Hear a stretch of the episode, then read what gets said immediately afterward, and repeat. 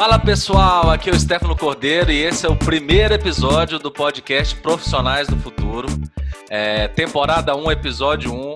Hoje com o meu amigo ilustríssimo LinkedIn Top Voice 2018, Caio Serrati, fundador do Lab Fazedores, entre outras coisas. Eu não vou tirar o mérito dele, porque ele é que vai se apresentar agora. Fala aí, Caio. Grande Stefano, prazerzão tá aí. Cara, acho que a gente deve ser primo distante aí, que meu último sobrenome é Cordeiro também. Fazer essa investigação aí daqui a um, daqui a um tempo.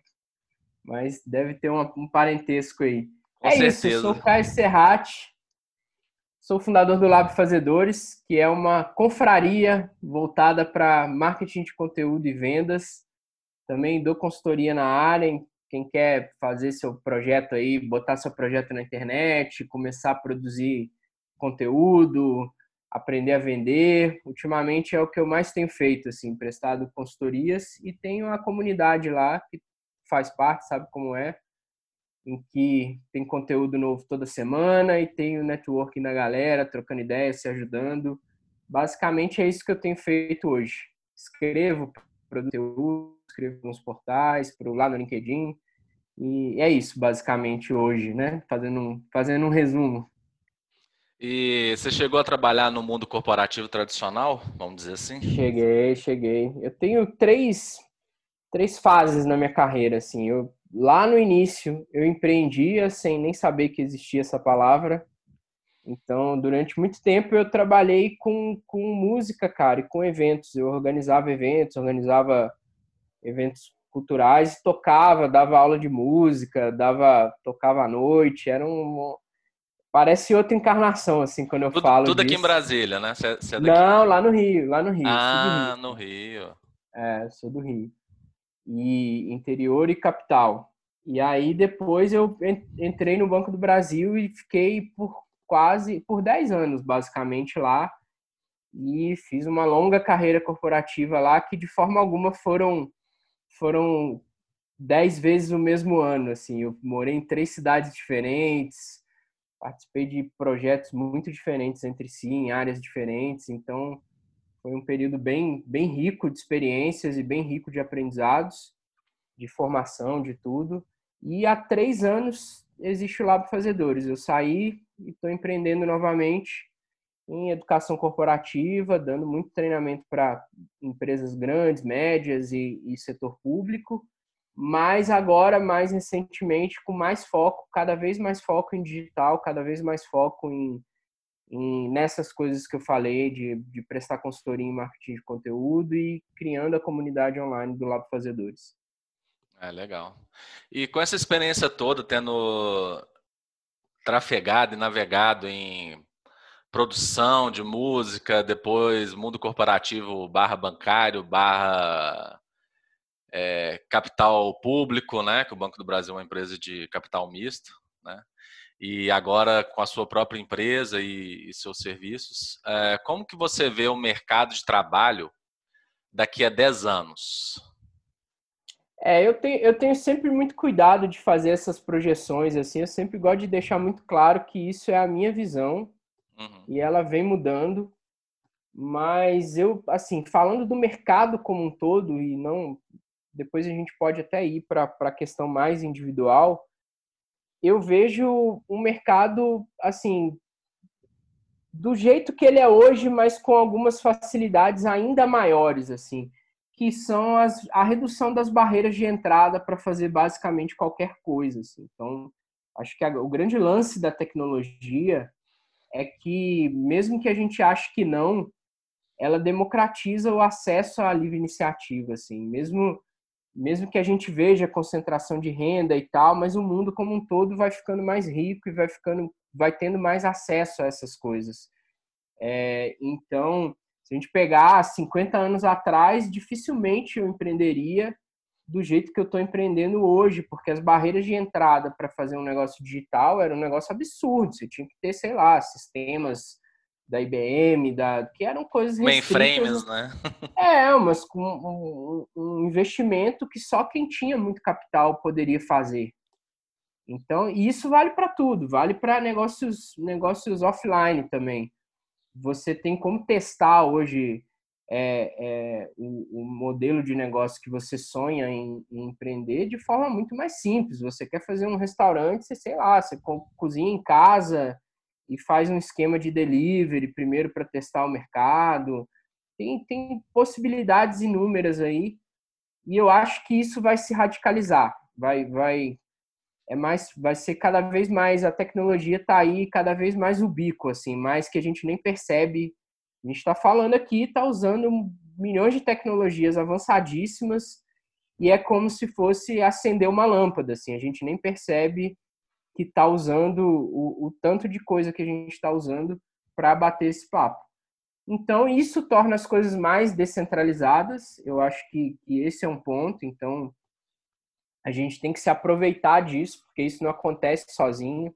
Negócios de tecnologias também tendem à concentração, também tendem a, a ter grandes plataformas, grandes, grandes ferramentas concentrando a, a concentrando essa tecnologia nos seus modelos de negócio, mas por outro lado a, oportunidade existe. Então eu acho que cada vez mais descentralizado, mas com nível de, de, de formação e de intelecto mais assim sobe a barreira um pouco. Você precisa ser alguém que esteja mais conectado a isso e mais disposto a, a aprender várias vezes na vida coisas diferentes para lidar com isso. Assim, não, não tem muito aquela coisa clássica dos nossos pais e avós de ah, eu tenho um período intenso de formação intelectual no início da vida, lá no final da adolescência, início da vida, e replico aquele conhecimento durante 30 anos na minha vida profissional.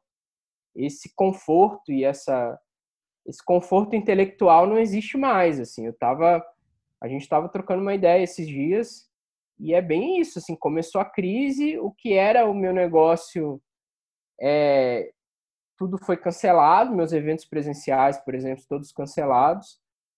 E eu tive que reinventar, criar um monte de serviço novo para continuar operando durante a crise.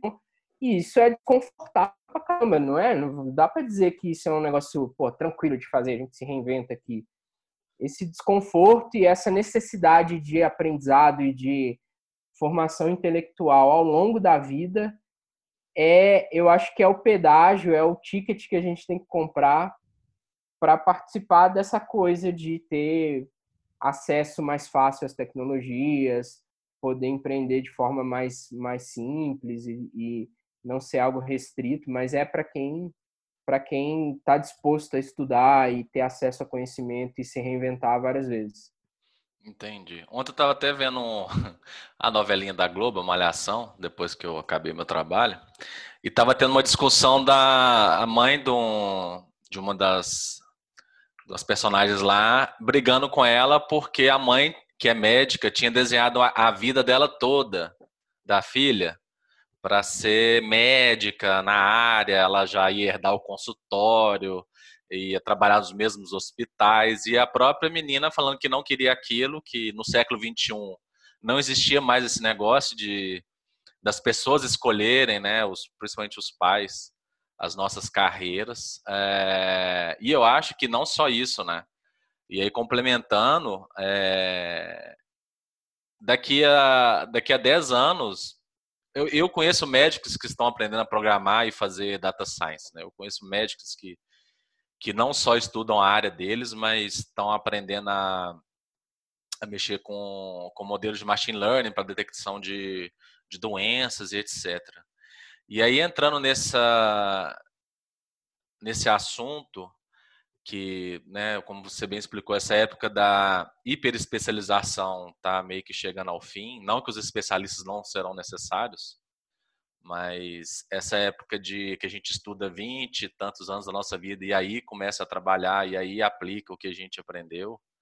Como que você vê as, o, o, pessoal que está entrando, ou não, não entrando hoje no mercado de trabalho, mas a pessoa para se manter ativa, é, no mercado de, de, trabalho amanhã, o que, que ela precisa aprender hoje, ou começar a aprender hoje? Tá. Eu nem acho, assim, eu nem acho muito, Stefano, que a era da hiperespecialização acabou, assim. Eu acho que ela é, ela é um requisito para que você seja um bom profissional no século XXI, assim.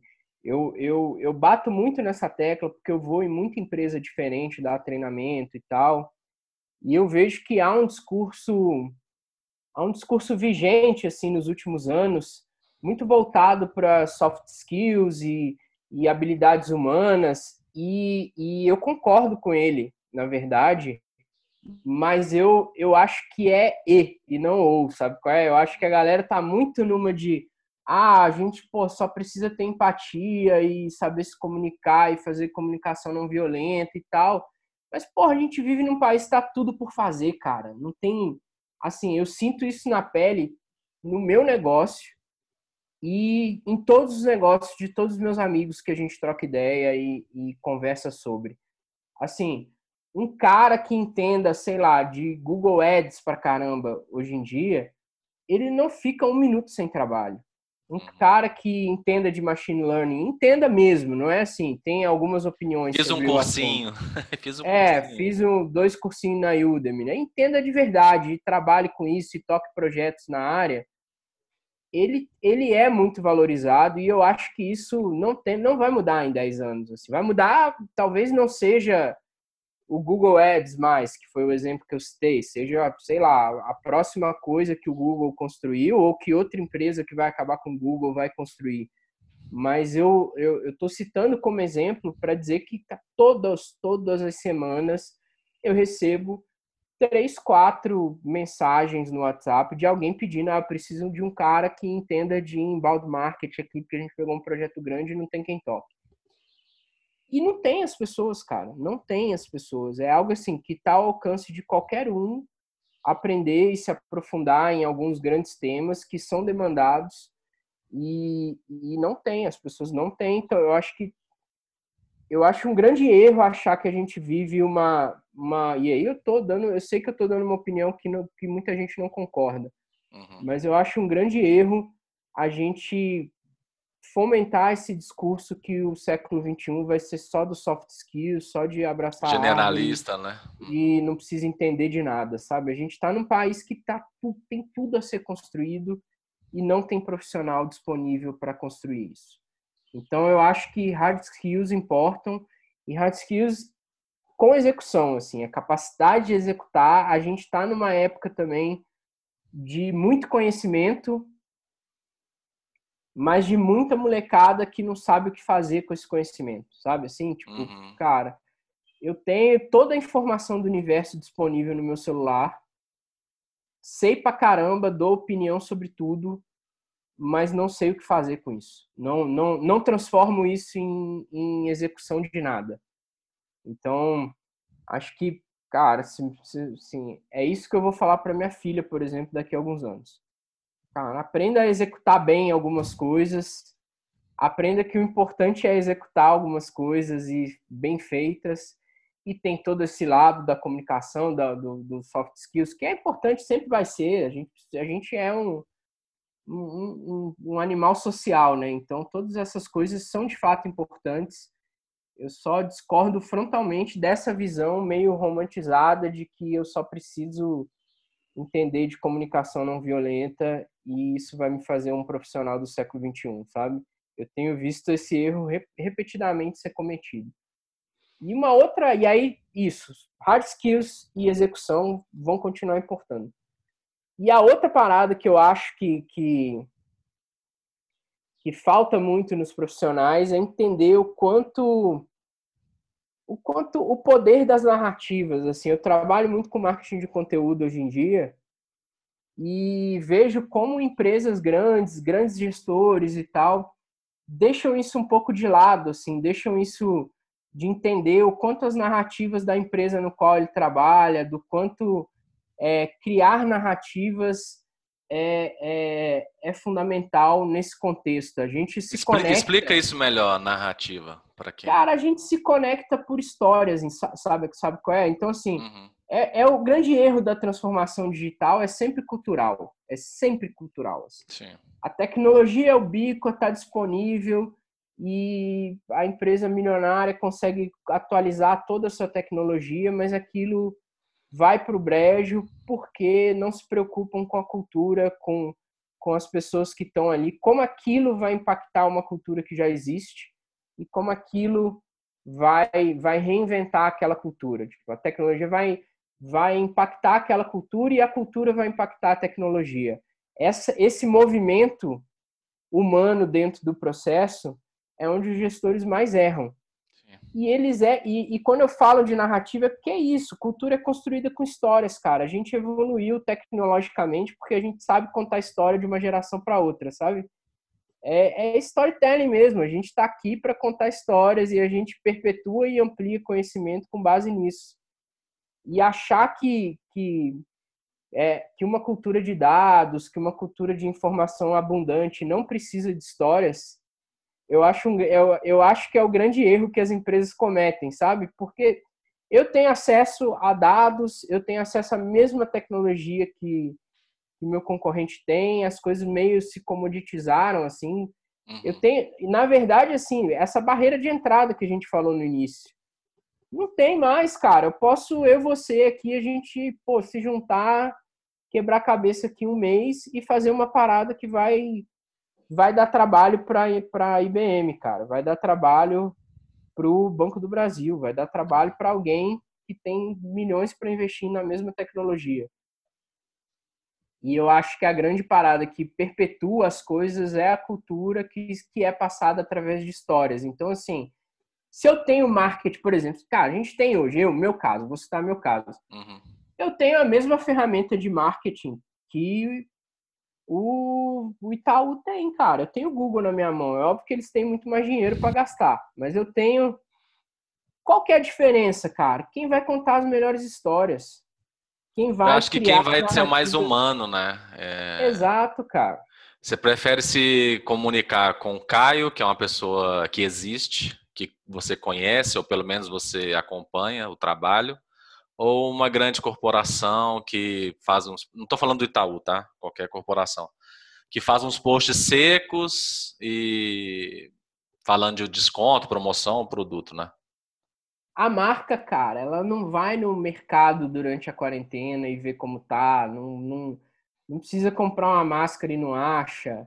Não, pô, não tem que levar o filho na escola. Não fica doente quando tem que apresentar um trabalho um trabalho gigantesco, um projeto gigantesco. E a gente se conecta com isso, cara, com a humanidade que existe em cada um, assim. Então, é, é, entender que isso é a substância da, da, da vida faz diferença para as empresas e para os profissionais, porque eu vou ter a mesma, a mes, o mesmo acesso a ferramentas, a dados, a, a a tecnologias que a grande empresa tem cada vez mais. Eu tenho acesso à mesma ferramenta que os caras estão quebrando a cabeça lá para utilizar.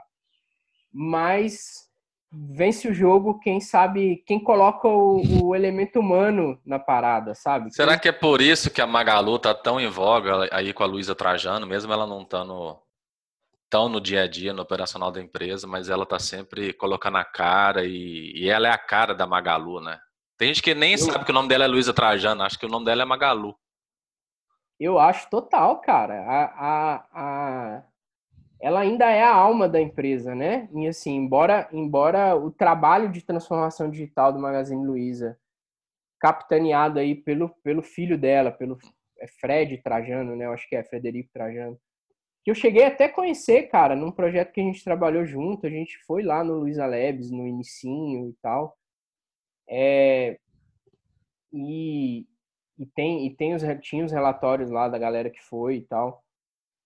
E, e é, tem um trabalho aí de gestão muito competente, muito, muito bem realizado, mas assim, ela ainda é a alma da empresa. Então, quando pô, tem, a gente trocou uma ideia sobre isso, quando ela responde os clientes diretamente no Twitter, beleza, tem equipe ajudando, tem, a gente sabe disso que tem. Mas ela tá botando a cara lá, fazendo live todo dia, conversando, conversando com organizações não governamentais, conversando com o governo, falando para os seus vendedores, dando dando o tom da, da empresa, assim. Quando alguns anos atrás liberaram de, ó, tu sabe como é, tu tem, tu, tu já tra trabalhou e trabalha em corporação também. Uma corporação que, que investe milhões em marketing é um passo muito arriscado você deixar que os vendedores de cada loja lá do interior façam vídeos e se comuniquem diretamente nas redes sociais. Aquilo jamais funcionaria se você não tivesse alguém dando tom, sabe? Uhum. O cara olha para cima e vê que ela tá colocando a cara ali, que tipo de comunicação ela faz, que nível de comprometimento com o cliente ela tem. E aqui você não vai fazer diferente, vai, não vai fazer o contrário daquilo, porque tem alguém, o exemplo que arrasta, né, cara? Tem alguém dando o exemplo e, e te arrastando ali. Então tem uma parada mais antiga que teve uma época que, que todos os cartões corporativos, todos os, os cartões de visita da empresa, é, o cargo era vendedor.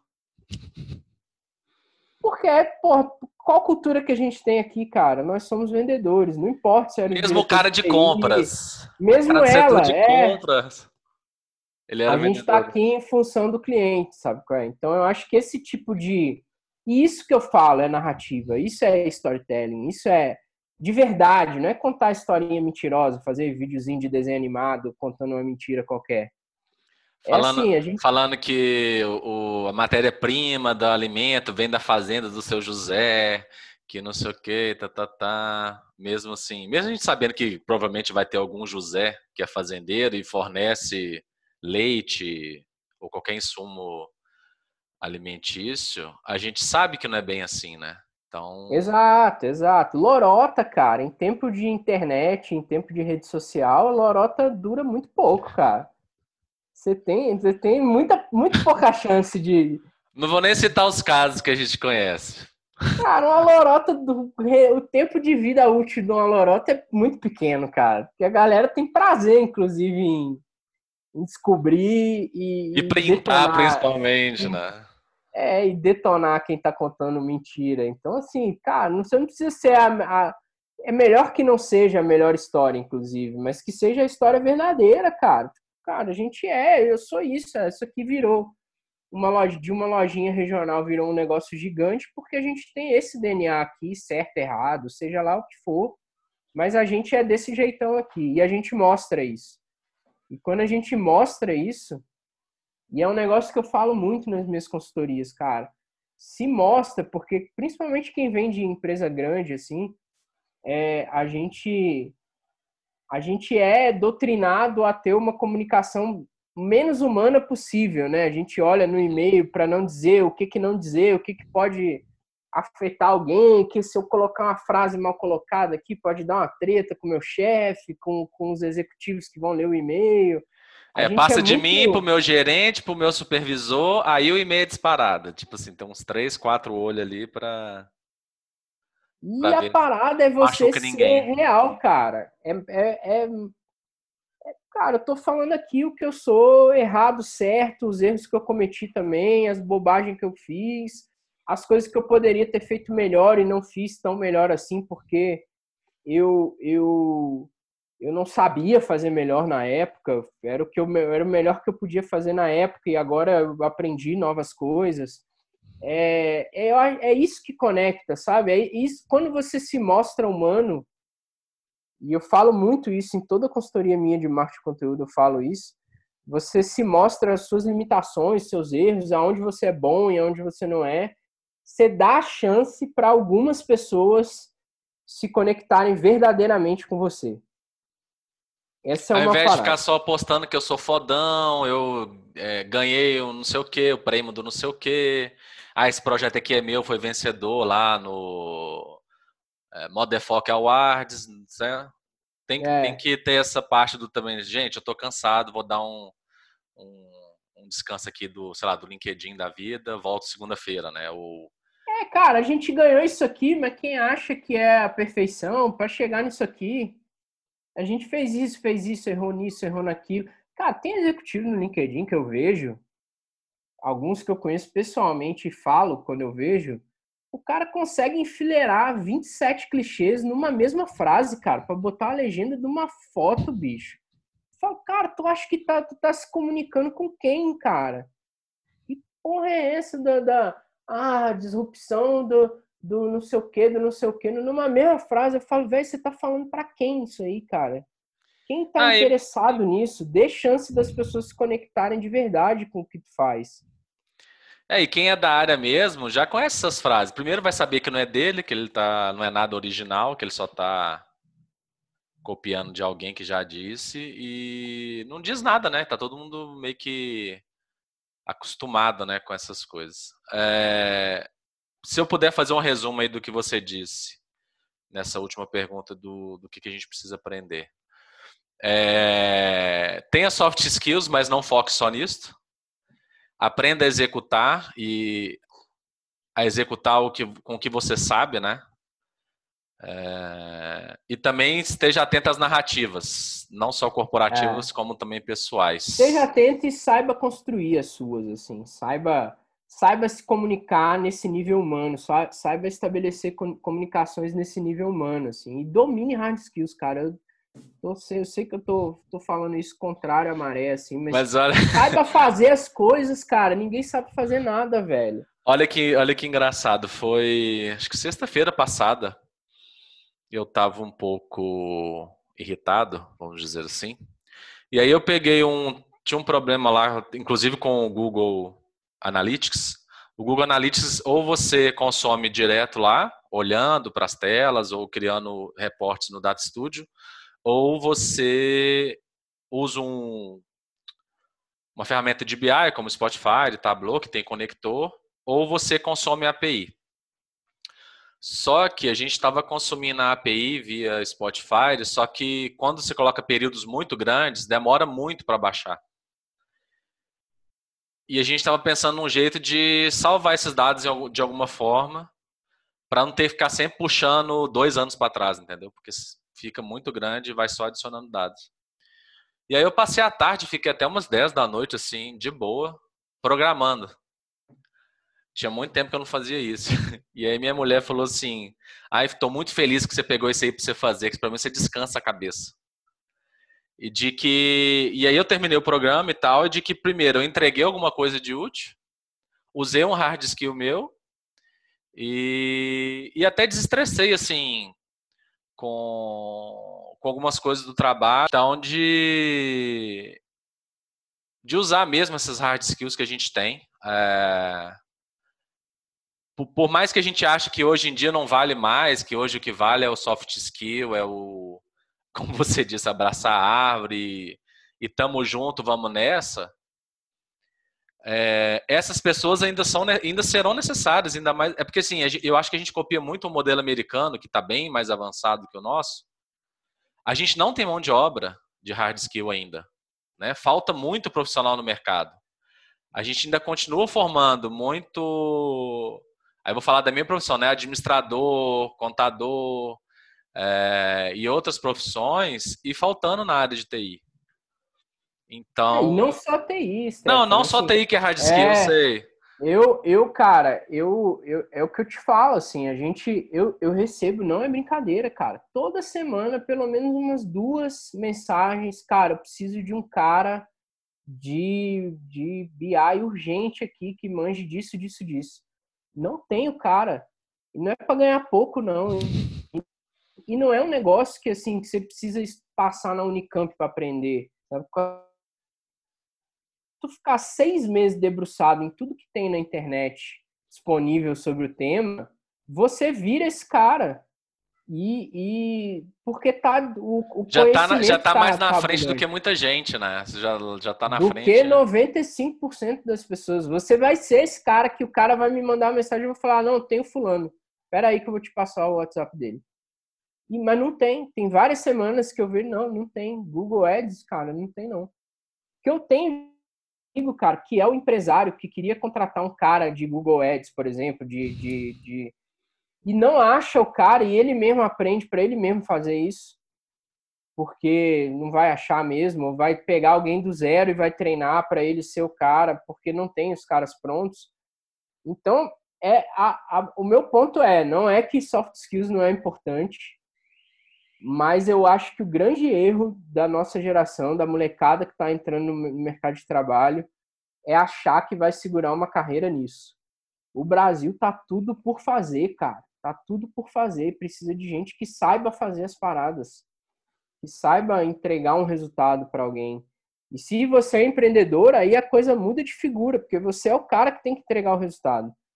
A gente está vendo na crise aí, basta ter uma crise para isso ficar claro, cara. A gente está no meio da crise do corona, quem tiver lendo, ouvindo isso mais para frente, espero que tenha passado, que não seja 2027 e a gente, ah, a gente está no meio da crise do corona. Mas assim, espero que tenha passado, né, velho? E, e a gente vê, cara, a gente, assim, a gente é muito. Eu já trabalhei em corporação há muito tempo. A gente é muito orgulhoso de pô, trabalhar numa grande empresa e tal, mas na real, na real, a gente sabe que 90% do trabalho que é feito é inútil, cara. 90% do trabalho administrativo que é feito em qualquer corporação, não só nas que eu trabalhei, é inútil, pode ser cortado da humanidade no mesmo dia, pode ser cortado hoje e melhora. Ou automatizado, ou cortado ou automatizado. É, não precisa ter alguém fazendo e 10 pessoas gerenciando essa uma pessoa que está fazendo. É, e a gente vê que quando o bicho pega, quem é que está necessário aí, cara? Quem entrega comida na sua casa, quem é o restaurante que deu um jeito de não fechar e está continuando entregando a comida que tu vai comer na tua casa, é a enfermeira que está cuidando de 10 pessoas doentes no hospital. Como é diria o Warren Buffett, quando a onda baixa, a gente vê quem estava nadando pelado lá. Exato, é o professor que não está podendo dar aula na escola da minha filha, mas está mandando, deu um jeito de continuar ensinando para ela. É, enfim, é essa galera, é o cara que aprende, que está entregando os produtos dele, que não entregava, que só tinha loja física. É um pouco isso, assim. É, você tem vinte e poucos anos, se você. Cara, pensa aí, ah, eu fiz MBA, né? eu sou de administração também, eu faço essa. Eu sou todo da gestão, do marketing e tal. E pensa nisso, assim, cara, eu faço alguma coisa que entrega resultado, que melhora a vida de alguém, tudo bem que está fazendo um trabalho administrativo, de gestão, mas ter esse drive, assim, cara, o que, que eu estou entregando, velho? que, que minha semana de trabalho melhorou a vida de quem, assim? Entregou o quê? Se, por se só fez serviço administrativo, passou o processo de um lado para o outro, assim, andou sei lá, faz Como diria um amigo coisa, meu, cara. pastinha pro lado, pastinha pro outro, debaixo do braço. Se tu só faz isso, tu tá fudido no mercado de trabalho. Dos 10 anos aí que tu perguntou no início, sabe qual é? Tu tá fudido, tá fudido. Você é um zero à esquerda no mercado de trabalho. Porque você não entrega valor para ninguém. Essa é a parada. Você, é. você é um cara que acha que entrega, pode receber um grande salário por isso, mas no mundo real você não sabe fazer nada. Então, assim, esse, esse profissional, por mais que ele ganhe bem hoje, se tu falar ah, quem está fora do mercado de trabalho nos próximos anos, essa pessoa que não sabe fazer nada no mundo real. Tá. E o que, que você gostaria de ter ouvido quando você começou a trabalhar? Ou quando você se viu trabalhando, vamos dizer assim? Cara, eu acho que eu gostaria de ter ouvido no início da minha carreira é que vendas é o coração de qualquer negócio. E quem aprende a vender desde cedo e vai continuar sendo, não tem revolução tecnológica aí que todos esses caras que reinventaram a, a, a, o mundo aí, a tecnologia, todos, todos, Jeff Bezos, pega os grandes, Zuckerberg, o Musk e tal, todos eles são grandes vendedores. Todos eles. Mais é. do que caras de tecnologia, eles são grandes vendedores. Não é à toa que é a mesma história do Jobs e do Bill Gates, né? Os dois tinham alguém. Apesar do Gates ser muito foda em TI também, é, ele, os dois tinham um parceiro, um sócio que, que eram foda em tecnologia e eles eram fodas em, em, em vender. A Microsoft, a grande checkmate da Microsoft foi dar um, fazer um contrato absurdo com a IBM de que eles iam receber royalty por qualquer computador que tivesse o sistema operacional deles. E era um negócio que a IBM olhou assim e falou: ah, vá. Vai vender vai nada. Vai vender nada isso aí, cara. Computador em casa, ninguém que sabia disso não. Mesma coisa o Jobs, cara. Ele, ele ia para as lojinhas lá do interior, lá da, da Califórnia, vender. Ah, eu tenho 10 computadores aqui, quer comprar? Era isso, cara. Tipo assim, ah, o Wozniak dava conta de fazer 10 computadores na, nas horas vagas, porque ele trabalhava na HP. Uhum. O cara botava no carro e ia na loja. Falou, cara, tem esses 10 negócios aqui, bora, quer comprar de mim? Então, é, e até hoje, se você olhar a estratégia deles até hoje, pô, o Jeff Bezos foi isso. Ele era um cara de TI genial, ele é um cara meio. Eu, eu, acho que dentre todos é talvez a personalidade que mais me fascine desses grandes caras da tecnologia. E ele não é um cara tão, tão showman igual o Jobs era, igual o Bill Gates é. E eu acho ele absurdamente incrível e inovador, o dono da Amazon. E, e, era isso, assim, ele, ele era um gênio de TI, viu que a internet estava crescendo, sei lá quantos mil por cento por ano, olhou para aquilo e falou, cara, qualquer coisa que está crescendo 10 mil por cento todo ano, está acontecendo alguma coisa diferente. O que que, ne, o que que nesse contexto eu poderia vender? Não foi assim, ah, eu quero revolucionar o mundo. Colocar é, uma tecnologia assim, nova, né? O que que, cara, isso aqui tá crescendo pra caceta, a internet. O que que, o que que já existe tecnologia que eu posso vender nesse negócio aqui? É, foi livro por causa disso, não foi porque o cara era apaixonado pela leitura e queria disseminar o conhecimento. Era assim, cara, livro eu acho que dá para vender. Comida não dá, roupa a galera não vai comprar. Por mais livro eu acho que a galera já compra, hein? E começou a Amazon assim, cara. Não foi. Então eu acho que assim, por exemplo, eu falei de que no início da carreira eu dava aula de música e tal, e, e organizava eventos, eu tinha equipamentos para alugar e tal, umas paradas assim.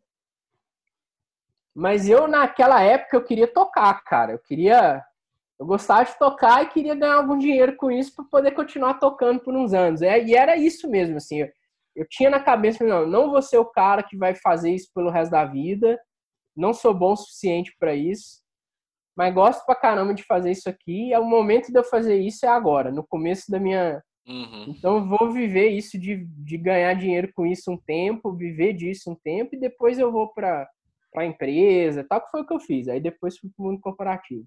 Fui estudar administração tal. E mais, mais, mais vivi isso. Cara, se nessa época, mas eu queria tocar, não tinha essa. Se eu entendesse que vendas é o coração de qualquer negócio na época, talvez eu tivesse uma empresa disso até hoje, não sei, assim, sabe? E quando eu comecei a empreender, e agora eu dou consultoria para muita gente que está começando projeto na internet. Uhum. E muita gente chega com essa visão, assim, ah, eu quero pô, quer, tem uma grande ideia aqui que eu quero levar para mais gente e tal. E, e, são grandes ideias mesmo, são projetos legais.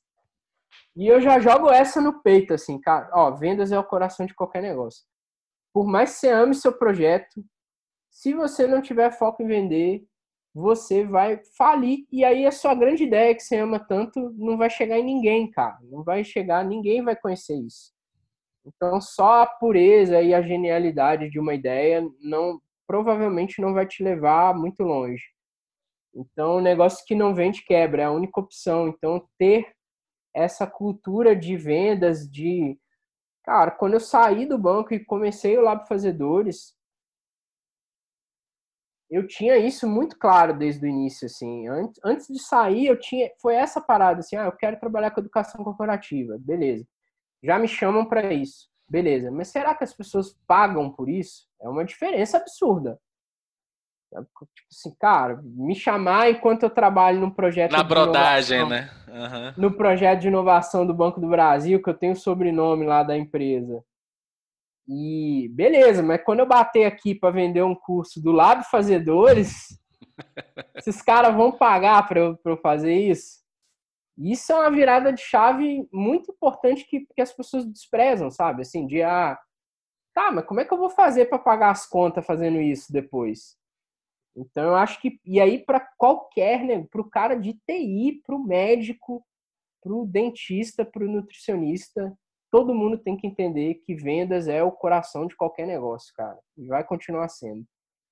E, e aí se tu entende isso, a, a chance é que suas boas ideias ao longo da vida possam se tornar negócios seus ou grandes projetos dentro de organizações. Porque é isso também, cara. Se eu estou dentro de uma empresa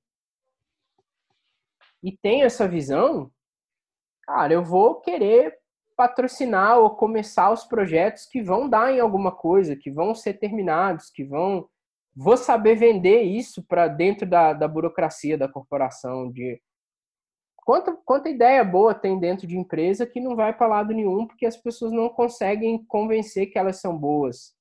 Ou que os projetos e... são bons, né, e que merecem priorização, vamos dizer assim. Exatamente. Entre outros é centenas de projetos. Isso é vendas. E que é, não é um projeto inútil, que não vai gerar valor para cliente nenhum também, assim, sabe? Também tem muito isso. O cara que tem esse drive de vendas, assim, na, na atuação dele, ele não vai querer participar ou puxar, puxar a fila de um projeto inútil, que vai ser um negócio que não vai gerar valor para ninguém. Nasce e morre dentro da organização e não melhora a vida de um cliente. Vendas é isso, não é ganhar dinheiro enganando os outros, é gerar valor para as pessoas, cara. É tipo melhorar a vida de alguém e ganhar e a pessoa querer te pagar porque você melhorou a vida dela. Né? Na essência é isso. Você resolve um problema que ela não consegue resolver, torna a vida dela mais legal, melhor, e ela te dá uma grana por isso, porque é justo que ela, que ela, ela acha justo. Sai barato normalmente, né, cara? Tipo, ah, isso essa porra que melhorou minha vida, cara. Então é óbvio que eu vou pagar por isso. Legal. E você teria algum alguma história, algum conto do mundo corporativo que você gostaria de compartilhar? Que, que obviamente gerou um aprendizado, né? Uh, não só do mundo corporativo ou profissional também. Vou, vou citar. Deixa eu pensar aqui devia ter pensado nas, nas coisas, né, cara? É, tipo, deixa eu pensar aqui. mundo corporativo, você está uma coisa que aconteceu alguns anos atrás, assim. Eu, eu participei do, do da criação do saque do Banco do Brasil, do serviço de, de atendimento ao consumidor do Banco do Brasil.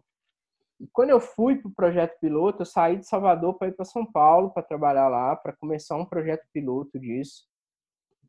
E, e é isso que é para exemplificar isso que eu estava falando da geração de valor assim. Era um negócio que estava começando grande parte porque teve uma legislação que obrigou toda a indústria financeira a ter um saque. Era isso, tipo, a gente precisa ter, vamos se adequar. E foi um caso que assim, ali eu vi oportunidades e que e, e, e de, de, de melhorar a vida do consumidor da, da empresa, sabe? De, de uhum cara, tinha ali uma consultoria gratuita que estava. Não só de atender a legislação, né? Cara, o cliente estava dizendo pra gente o que estava errado todos os dias no Brasil inteiro. em tempo real, sabe? Aí, e, e, e, não sozinho, obviamente, assim, com outras, outras pessoas que também entenderam essa oportunidade da gente mostrar para a corporação que o que tinha ali era mais tinha mais valor que todo o diagnóstico qualquer consultoria que estava contratada no momento estava dando e a gente não podia usar aquilo só para atender a legislação sabe? Só para dar uma resposta qualquer para o cliente e pronto. E tinha um, uma, um, um canal de melhoria da empresa ali um mar de informações que precisava ser usado na melhoria dos produtos dos serviços precisava re retroalimentar o sistema e que em grande parte, principalmente lá, não sei como está agora, mas nos primeiros anos a gente conseguiu fazer isso. Assim, eu lembro que eu ia vinha aqui para Brasília mensalmente, uma vez a cada dois meses, para apresentar isso para cada diretoria, para ter planos de melhoria dos produtos, e lá eu gerenciava uma equipe que a gente tinha, cara, compromisso mesmo de resolver as paradas, sabe? Assim, de, não é assim, ah, vou dar uma resposta qualquer aqui e. Para baixar é, no sistema, né? É, e é, para ficar bom no ranking do Bacen, sabe? Mas, cara, não, aqui na nossa equipe a gente resolve as paradas, cara. Resolve, resolve. E eu pegava, cara, eu pegava o telefone e ia entender o que estava acontecendo para resolver o problema do cliente e teve espaço por isso, porque soube se tangibilizar o valor da parada, sabe? Sim, então, citar um exemplo de, de, de, de, de, disso, assim, de um projeto que a gente consegue tangibilizar o valor dele para ele não ser mais uma coisa que só cumpre tabela dentro da organização. Então, se eu tivesse no, no, no banco ou em qualquer outra corporação hoje, quando eu vou em corporações dar treinamento, eu tento ser esse agente de mudança, assim, cara. Entender que, assim, a mudança não vem da, da do CNPJ, cara. É sempre alguém alguém que ficou insatisfeito com o problema que existe na empresa, abraçou aquilo e vai fazer aquilo ser concretizado no mundo real, assim. Não é corporação tem muito disso, assim, de ah, a empresa devia pensar nisso. Tá, sabe qual é? Tipo, ah, porra, olha só esse problema que existe há anos e a empresa tinha que estar tá olhando para isso. Cara, a empresa é você, velho. Quem que é, quem que é a empresa? Quem que é esse? Você vai ligar para a Coca-Cola lá, vai atender alguém? Alô, eu quero falar com a Coca-Cola. Não tem a Coca-Cola, cara. Tem a galera que tá lá.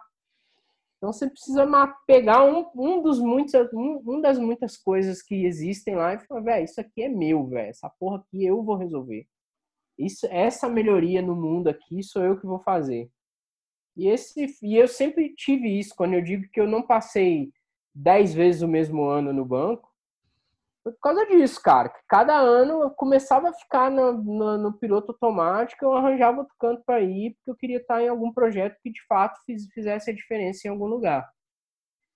E no, no, mundo, no mundo agora, vou citando um outro caso para reforçar um ponto que a gente que eu, que eu falei aí do, no nosso papo, essa coisa do drive para vendas, assim, Cara, o, o modelo de negócio do Lab Fazedores nesses três anos, ele foi mudando e ele vai mudar mais um bocado agora, principalmente agora. Agora está acontecendo essa mudança, durante a crise.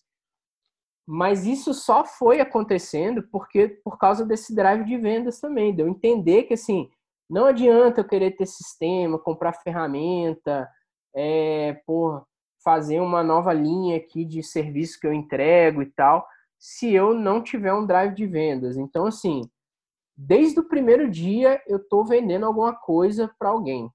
Isso foi mudando. Eu posso, pô, em um momento, estar tá focado em fazer mais treinamentos corporativos para grandes empresas. Aí eu escrevi, no momento estava mais focado em vender meu livro. Agora eu estou focando mais na minha comunidade online.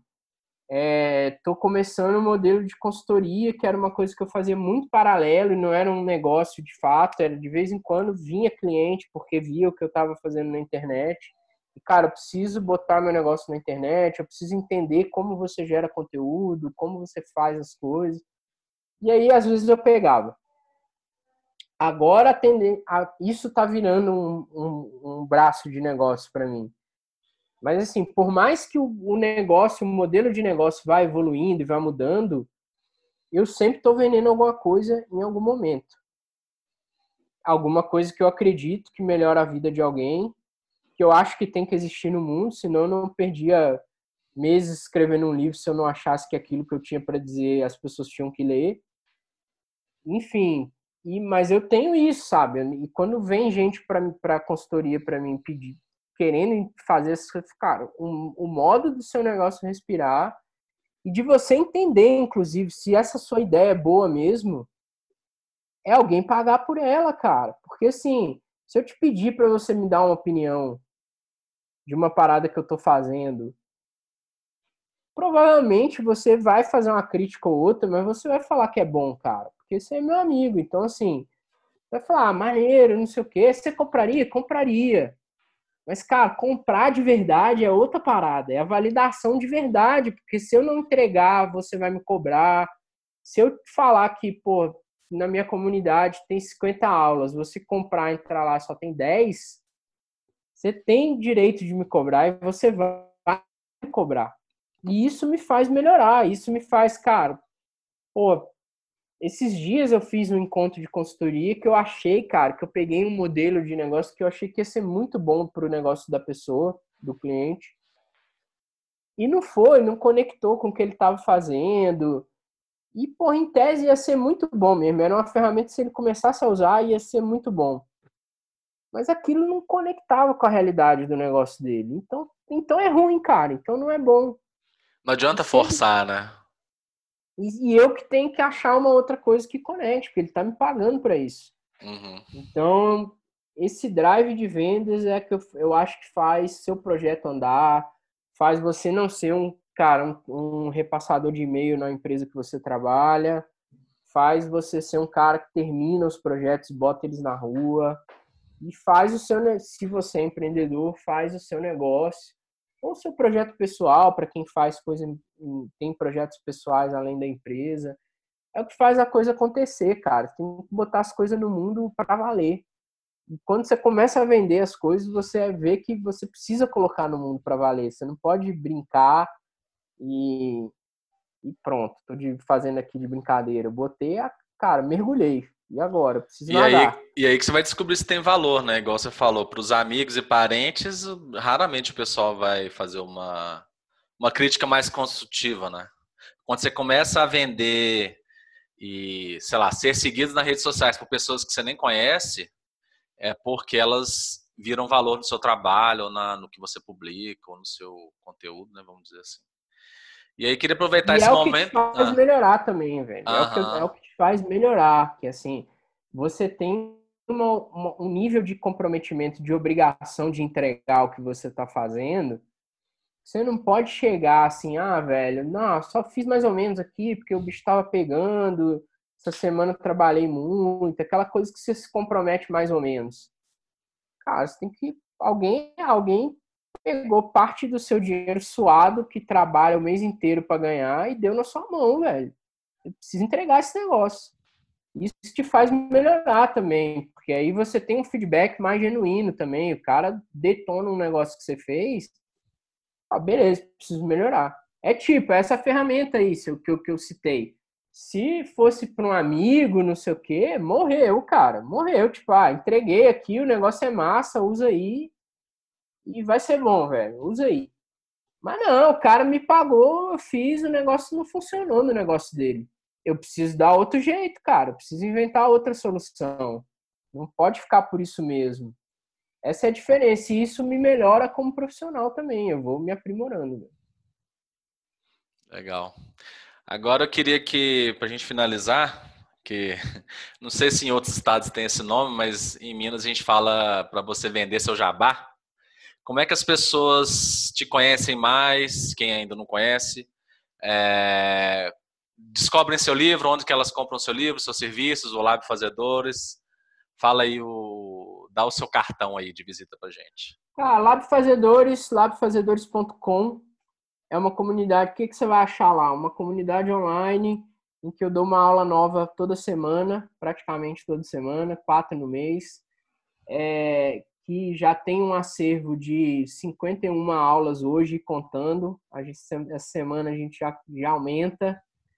Quem entra tem acesso a tudo. É, e que é uma comunidade de gente diferente, de empreendedores, servidores públicos, médicos, jornalistas. Tem gente de todo tipo lá que tem em comum essa parada de querer botar projeto na rua, de querer fazer.